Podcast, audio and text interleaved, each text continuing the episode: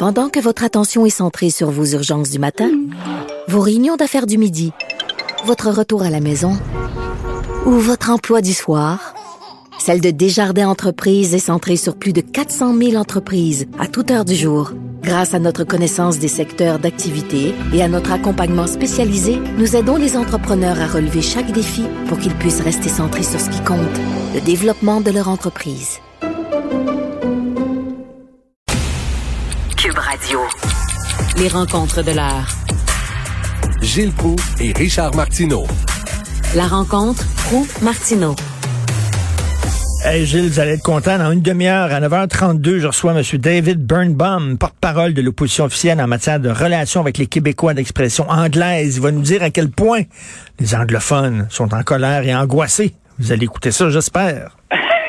A pas de doute, mais c'est la réponse qu'il va te donner quand tu vas parler de la débandade de Montréal, de sa personnalité, de sa langue, quelle sorte de réponse As-tu déjà entendu David venir la place publique dire nous aussi, on est pour le français et on est malheureux de voir que le français est massacré partout, est en perte de vitesse, que le joueur gagne du terrain? As-tu déjà vu un porte-parole anglophone d'une de ces sociétés hypocrites venir la place publique? Non. on, va, on verra ce qu'il va dire à 9h32. Euh, là, les restaurateurs de Montréal, euh, ils ont eu le plein de bâtons dans les roues, vous le savez. Euh, euh, ils ont de la difficulté avec leur terrasse, ils ont toutes sortes de questions de règlements, les taxes, etc. La terrasse, faut qu'elle ait telle hauteur, quelle grandeur. Il y a eu des travaux. Etc. Bon, on leur a mis des bâtons dans les roues. Là, pour les aider, supposément, à Montréal, il va y avoir un office de la gastronomie. Ça, ça veut dire un bureau avec des fonctionnaires, puis une réceptionniste, puis un budget, puis blablabla. En quoi ça va aider les restaurateurs de Montréal? Un office de la gastronomie. Zéro plus zéro égale zéro, j'additionne zéro, ça donne zéro. la mode est à l'accompagnement par le temps qui court. Là, avec Caroline Prou, qui accompagne elle aussi, une ancienne animatrice de radio. Elle est habituée à donner des prix, fait que là, abandonné. Mais là, je reviens à Montréal, l'accompagnement. Oui, accompagner les petits bébés euh, pour euh, le vaccin et encourager aussi les restaurateurs pour que Montréal devienne la capitale de la gastronomie en Amérique du Nord. Je veux bien croire qu'on mange bien, mais il faut que tu payes cher en dit. C'est quasiment une insulte à Québec. Mais où en est-il de l'accompagnement, justement, pour accompagner le restaurateur à t'aider à ramener tes employés qui veulent pas revenir parce qu'ils profitent des bonnies de Trudeau qui n'ont pas d'affaires à retourner derrière le comptoir servir des cafés. Moi, un propriétaire de restaurant, je dirais, ton office, là, faut toi dans le cul, excusez-moi, là, mais je dirais ça, puis je dirais, moi, ce que je veux, là, c'est que je pognais à la gorge, là, desserrer un peu, de, deux, trois boutons, là, laissez-moi respirer un peu, arrêtez de m'écœurer avec des travaux puis des pistes cyclables devant mon maudit restaurant, puis après ça, moi, je, je vais m'en occuper de mon resto. Exactement. Enlève les comptes devant la vitrine qui sont là depuis un an et demi. J'avais creusé un trou, j'avais bien chevalet, puis vous disparaissez. Mais là, la, réponse au Québec à tous les problèmes, c'est on va créer un office, on va créer un département, un ministère, un organisme, un C3S, un CI3U, 2S+. C'est tout le temps ça, comme si ça, ça allait régler des problèmes. Ah, il y a des problèmes d'ongles incarnés, on va créer l'office des ongles incarnés, tiens. Avec, euh, avec, euh, avec un, gars qui va diriger ça, qui va être payé plus de 100 000 par année, puis avec un adjoint, puis avec des fonctionnaires, puis ça, comme si ça allait changer quoi que ce soit. On les appelait les eunuques. On peut dire que vous êtes le club des eunuques à Ottawa, à Montréal et à Québec? Quand j'étais au journal, j'avais fait un concours une fois. Quel est le fonctionnaire le plus épais? Est-ce celui de Montréal? Est-ce que c'est celui de Québec ou d'Ottawa?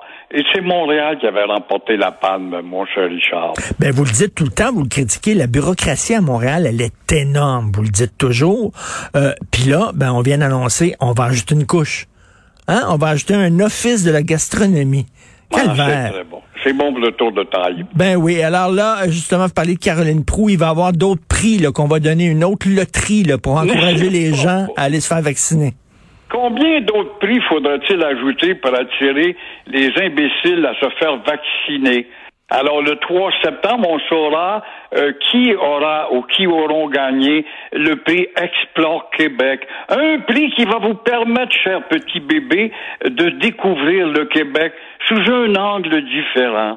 Oh! On n'est pas capable de les on n'est pas capable d'être ferme. Ce gouvernement-là est en lune de miel depuis trois ans, là, ça a assez duré, le record. On commence être temps qu'on critique le gouvernement de la CAQ, qui est rien d'autre qu'un autre gouvernement semblable auparavant. Sais-tu ce que je vois comme image là-dedans, moi, Caroline Prou, qui est une ancienne animatrice de radio. Alors, elle est habituée de donner des prix, elle, justement, pour attirer ses petits bébés à son antenne qui était pas assez forte à tel point qu'elle a quitté pour faire de la politique. Ah, ça me fait penser à mon chien Roméo que je mettais, puis je le mettais dehors, puis il faisait ses exercices. Puis là, je voulais qu'il rentre, parce que j'étais pressé, là, je m'en vais travailler, Roméo, viens-t'en, viens-t'en, puis il me regardait avec ses beaux yeux, puis il rentrait pas. Alors là, je disais, Roméo, Roméo, bonbon pour toi, biscuit, biscuit. Et Roméo rentrait à la maison. On est rendu à ça avec le petit gouvernement des bébés québécois. C'est plate à dire, mais pas capable d'être ferme et dire Je vais vous enlever votre carte de santé, maudite bande de ripoux. Si vous voulez pas vous faire soigner, on vous endurera pas dans le décor. Oh, mais une atteinte à la liberté, une atteinte à la liberté. On a tellement peur, notre liberté. On l'a tellement gagné. Nous, on est sortis du régime communiste. Hein? On a été très malmenés auparavant. On a connu ça, nous autres, la dictature. Ah, alors. liberté! Liberté. Il y a une gang, un noyau dur, là. Ils ont beau euh, faire tirer des, des, des plats Tupperware, n'importe quoi, là.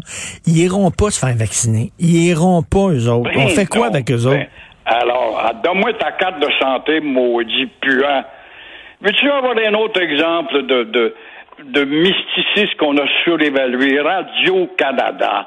Je t'apprends rien là-dessus, j'en suis sûr. C'est devenu une officine de propagande anti-québécoise où le pluralisme médiatique n'existe presque plus.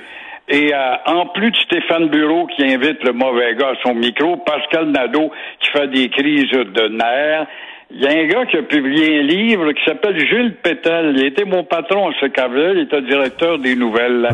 Et il a terminé sa carrière 26 ans à Radio-Canada.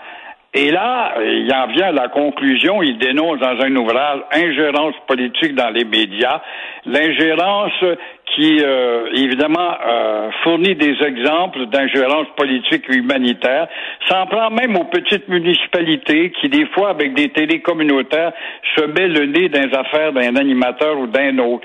Son livre, Ingérence politique, n'est malheureusement pas assez sévère, pas assez ciblé parce qu'il fait le tour du monde. Il a travaillé aux Nations Unies, à un service d'information à Genève. Mais ça te démontre que moi-même, je t'en ai parlé dans le passé, euh, j'aimerais euh, justement rappeler à une époque où on m'avait invité pour soudainement euh, m'annoncer que tu ne travailles plus pour nous autres, sans me le dire. Je l'ai su en téléphonant après. Comment je fais? Que je suis pas là cet automne? Je faisais des chroniques historiques. Est-ce que j'avais des crins personnels qui plaisaient à Radio-Canada? Maurice Duplessis, peut-être, je ne sais pas. Alors, toujours est-il que, à l'occasion du 30e anniversaire de la crise d'Oka, Alain Gravel, avec qui j'ai travaillé à ce Gravel, un gars crédible, un bon gars que j'aime bien, euh, il m'interroge pendant une heure de temps. Il revenait que sur l'anniversaire d'Oka, à savoir si j'avais été raciste. Tu vois le but qu'il cherchait, là? Ben oui. pas lui, c'était sa gang. Et la réalisatrice, une fille qui a encore la couche humide, qui a pas 30 ans, avant de terminer l'entrevue, M. Gravel, j'aimerais poser une question, M. Prou. Euh, est-ce que vous étiez pas un de ceux qui a été le responsable de la lapidation des voitures quand on a ouvert le pont Mercier, alors que j'étais même pas en onde, parce qu'on était abonné aux expos, puis on diffusait le match, j'étais même pas en onde. Alors, alors là, elle a vu qu'elle était déculottée, qu'est-ce qui est élevé. On n'a jamais passé l'entrevue. Ils m'ont fait perdre une heure, une heure et demie, pareil. Là, Gravel repense temps, il dit Gilles, je suis mal à l'aise, tout ça. Il dit, je vais t'inviter à mon émission de radio. Je fais des grandes entrevues de fond. Ma rechercheuse va t'appeler. On m'appelle une heure de temps me questionner sous toutes les coutures, ce que j'ai fait, j'ai pas fait, etc. On va t'inviter à la radio pour m'appeler finalement dit malheureusement, ça passera pas. Alain a, attrapé la COVID il y a déjà 13 mois de ça. Il est toujours pas revenu, ce cher Alain.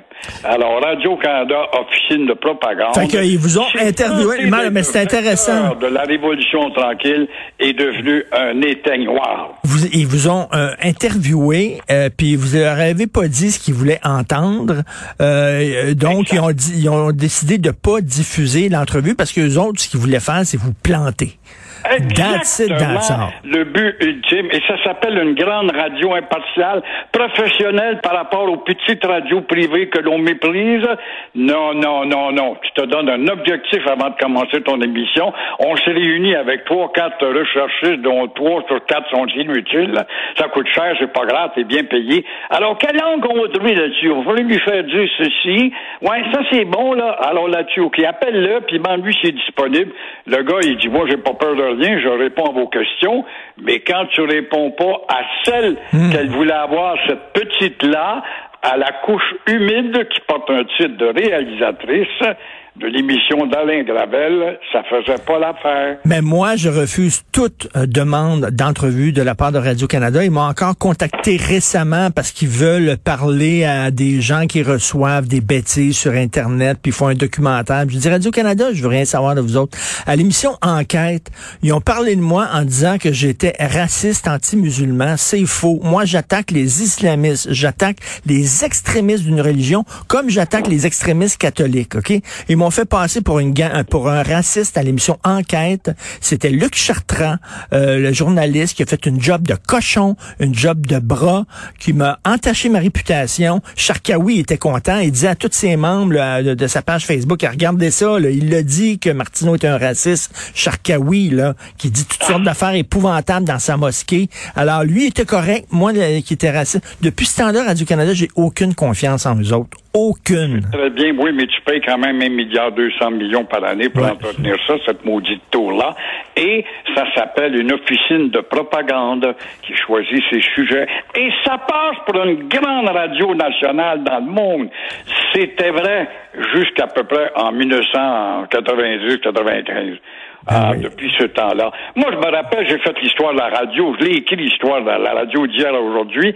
Il y a eu des époques, au début, quand Radio-Canada va naître, là, il y avait le, le Parti travailliste à Ottawa, un parti de gauche, que l'ancêtre du NPD. Ah, c'est tous des gars du Parti travailliste de Tommy euh, Douglas qui dirigeait. Après ça, l'autre vague, ah, c'est une radio de séparatistes, une radio de Réal Cowett avait entretenu ça. Mais aujourd'hui, on dit pas que c'est une radio de propagande une radio fédéraste, une radio qui a vraiment un endoctrinement dans sa mission à accomplir. On ne dit pas, ça. Non, mais les, les conservateurs, par exemple, ils disent qu'ils veulent se pencher sur le mandat de Radio-Canada si jamais ils prenaient le pouvoir, parce qu'ils disent eux autres aussi que c'est un, c'est plus de journalisme, c'est du militantisme, et c'est pas la même chose. La seule consolation, c'est qu'ils sont de moins en moins écoutés. Merci beaucoup, Gilles. Vous êtes en feu. C'est le fun de vous voir comme ça. Merci. À demain. À demain. Au revoir.